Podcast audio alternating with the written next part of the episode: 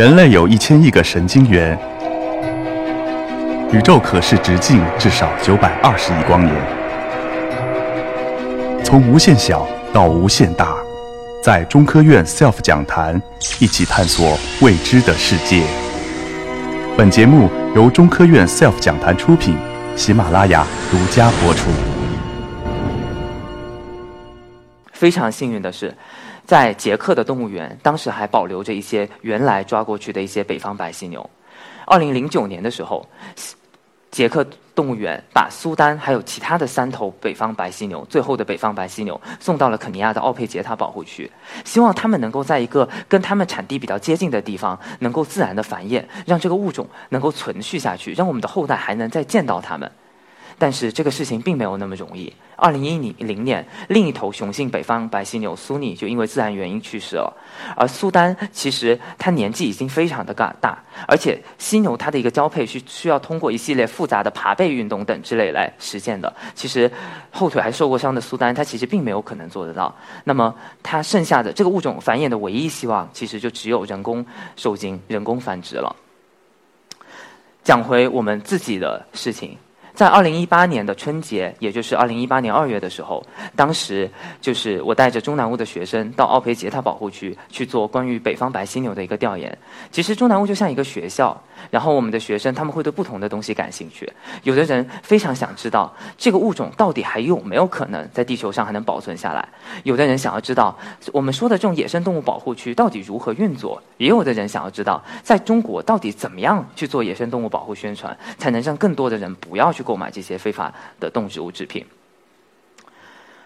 我们的调研是在我们的意外中开始的。当我们到了奥贝杰塔保护区，我们当时非常的吃惊，因为这样的一个保护区，首先我们意识到，天哪，他要收门票，而且他的门票很贵，每天每个人的门票大概有五六百人民币。然后你进到这样的保护区之后，你会发现它的酒店也非常贵，轻而易举的酒店就要上一上千元，贵的酒店一晚上可以达到几千人民币。然后像苏丹，其实只要游客愿意花钱，你还可以获得跟他合影的机会。当时我们其实会产生非常多的疑问，这不就是打着公益的旗号骗钱吗？为什么就是一个做野生动物保护的组织会去做这样的一些事情呢？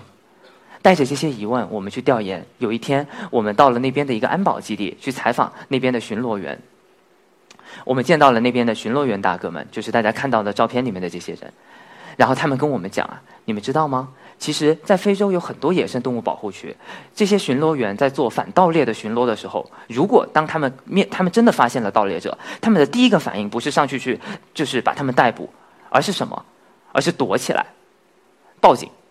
为什么呢？因为在许多的野生动物保护区，在非洲，他们经费非常紧缺。这些巡逻员可能拿的是那种，就是我打一枪可能要装半个小时子弹的那种老式的步枪，或者是他是拿这个警棍去巡逻。但是对面的盗猎者都是专业的盗猎团伙，他们会拿着 AK 四是四十七这样的一个武器。那你怎么去跟他对抗呢？但是奥佩杰塔保护区不同。他们这边的保护，他们的工作人员拿着最先进的德国武器，他们有非常先进的警犬部队，他们有二十四小时的一个卫星监控系统。哎，为什么他跟别人不一样呢？再讲回我们的主角犀牛，其实即便是在许多的非法濒危的野生动物里面，犀牛也非常特别。像象大象、象牙，其实一公斤在就是亚洲可能也就是卖到几千美金，但犀牛角不同，一公斤的犀牛角在国内在中国能卖到几万美金。这也就意味着，只要一个保护区有犀牛，它很容易会成为盗猎者的一个优先目标。所以在非洲大量的保护区，他们根本就不敢有犀牛。只要有犀牛，你保都保不住。而且犀牛除了要遭，除了犀牛要遭殃，其他的动物也会遭殃。但是奥佩尔杰塔保护区不同，它采用一个商业化运作的一个模式，它不依赖于捐赠，它百分之七十的一个收入都来自于旅游业，都来自于商业运作。通过这样的方式，它做到了什么？这样的一个保护区，每年它的一个收入能达到七百五十万美金，也就是四千多万人民币。而在有这样的一个资金支持的情况下，他能雇得起最优秀的成员，他能买得起最先进的装备，他能建立起一个能够保护住最后的北方白犀牛的这样的一个保护区。那个时候，我们才意识到，我们在国内一讲到野生动物保护，想到就是公益，想到就是志愿者。在我们的概念里，公益跟商业不可有任何的交叉。在我们的概念里，就是做野生动物保护应该都是志愿者，你们可能也没有工资。但其实完全不是。在国际上，野生动物保护也好，NGO 也好，国际组织也好，都是非常复杂、非常专业的一个工作一个体系。其实像我做的调查也是一样。除了调研以外，我们也像普通的游客一样，我们非常希望能够去亲眼见一眼最后的北方白犀牛，因为再不见可能就见不着了。但很遗憾，我们一到，他们就跟我们说，估计没有机会了。为什么呢？因为苏丹病重，他们不确定苏丹是否还能撑下去。有一天做着调研的时候，我们突然发现了，在我们就是采访的巡逻员的身后的围栏里，有一头犀牛，非常不一样，它非常大。他的脚被锯掉，他的步伐特别的缓慢，而最重要的是，他身上有非常非常多的伤口，这些伤口大的地方大如碗口，充满了溃烂，上面还有很多的绿色的药水。我们意识到了那是苏丹，我们也意识到了那是这头犀牛可能最后的时刻。当时的这种感受对我们来说冲击力是非常巨大的，我们的很多学生当时就蹲下来哭了很久，看着苏丹不说话。哭得最厉害的一名女孩子，她的名字叫 Jasmine，我印象非常深刻。她非常的喜欢动物，然后她特别的，就是她到了那边之后特别的难过，因为你问，就是这些保护区的人为什么犀牛要灭绝，犀牛角去哪了？然后这边的保护区的人员会毫不犹豫的跟你说，哦，去了中国。然后她非常也不能理解。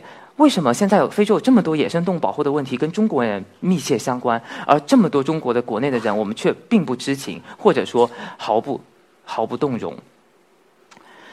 也许北方白犀牛苏丹最终还是会离开我们，但是在像 Jasmine 这样的女孩子身上，这样的年轻人身上，我觉得我看到了希望。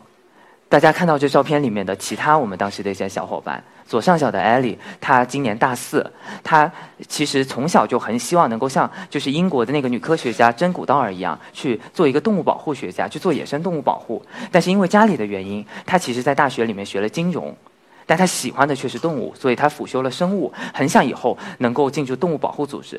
但是在各种各样的生物学实验里面，她并不知道以后未来的路可以怎么走。现在他知道了，哎，其实商业跟野生动物保护有很多的东西可以交叉。接下来，他准备到国外的学校去留学，然后去学习环境政策方面的东西，去研究动物保护和人类社会的发展如何共存。大家看到下面一张图，那个男孩子叫 Jeremy。他也是非常喜欢动物保护，但是他学的是材料物理，他根本就不知道以后怎么样才能做跟动物保护有关的事情。但是这一次去了之后，他发现原来宣传教育是一件很重要的事情，而大家也发现这个人自带喜感，说话的时候大家都特别想笑。于是他做了什么事情呢？他回来之后做了一个视频，去讲北方白犀牛的故事，用一个比较搞笑的一个方式去。通过这样的方式，希望能够让更多的人了解到这样的事情。而且他现在回国之后，通过公益组织，在给中国的山区的孩子去讲非洲野生动物保护的一些故事。这样的年轻人，这样的故事，每天都在中南屋不断的发生。我们现在过去这几年，在国内的地铁也好，飞机场也好，可能看到了很多这样的一个宣传语：没有买卖就没有杀害。但是，其实野生动物保护组织一直都在发愁：一个是怎么样才能让那些真的会买象牙、犀牛角的人看到；一个是怎么样真的人让这些人、这些可能一点都不在乎动物的人有所触动。像象牙游戏这部影片播出来之后，很多时候大家会问你会不会有什么危险？我跟他们说不会有那么多的危险。为什么呢？很遗憾。真正会去做这些贸易的人是看不到这样的影片的，他们根本就不会去看这样的东西。但是，就是这样的很多东西其实是可以被改变的。我印象非常深，两年前有一个中国的女孩子，一个高中女孩子来肯尼亚参加我们的野生动物保护夏令营。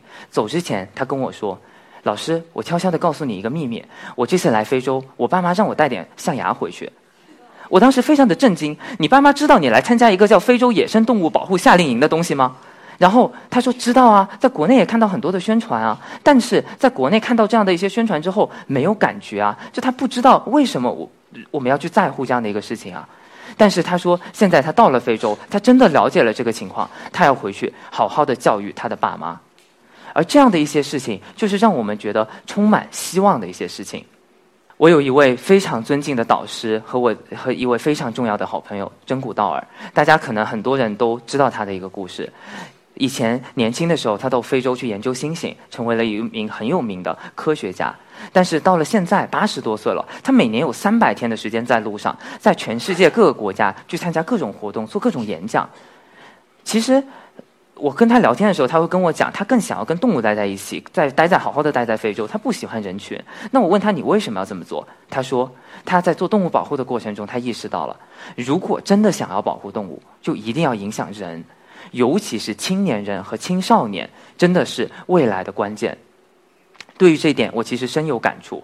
我们在非洲接触那边非常多的野生动物保护基地，他们经常会跟我吐槽说：“哎，你们中国人好奇怪啊！他们经常来说只有两种，一种中国人来到这边觉得哇，动物好脏、好可怕、好危险，我不想接近它；一种看到动物，哇，动物我要跑过去跟它自拍。”然后。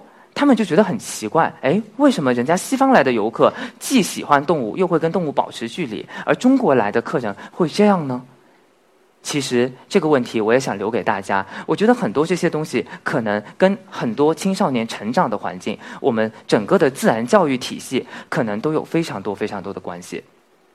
而我觉得，我跟真古道尔，我们的一个愿望可能比较相似，我们的梦想可能比较相似。我现在会觉得，如果能够培养一代不一样的中国的青少年，让他们培养在比较年轻的时候培养出国际视野和一种世界公民的意识，那么他们以后能做到的事情会比我强很多。你想，我看着我们这边的高中生、大学生，他们比我去非洲去的早，而且因为。早点见到广阔的世界，他们更早找到自己的道路。那么，我相信他们未来能做到的事情，会比我要强的非常非常之多。现在这个世界上有非常多的问题都跟中国有关，尤其是我们现在在讲什么“一带一路”，其实中国跟世界发生的一个接触和摩擦越来越多。而这些中国青年人，可能对未来这一百年来说，会非常非常的重要。欢迎大家，就是。接下来通过微信号“中南屋”来关注我们，期待有一天能跟大家一起走进非洲，走向世界。谢谢。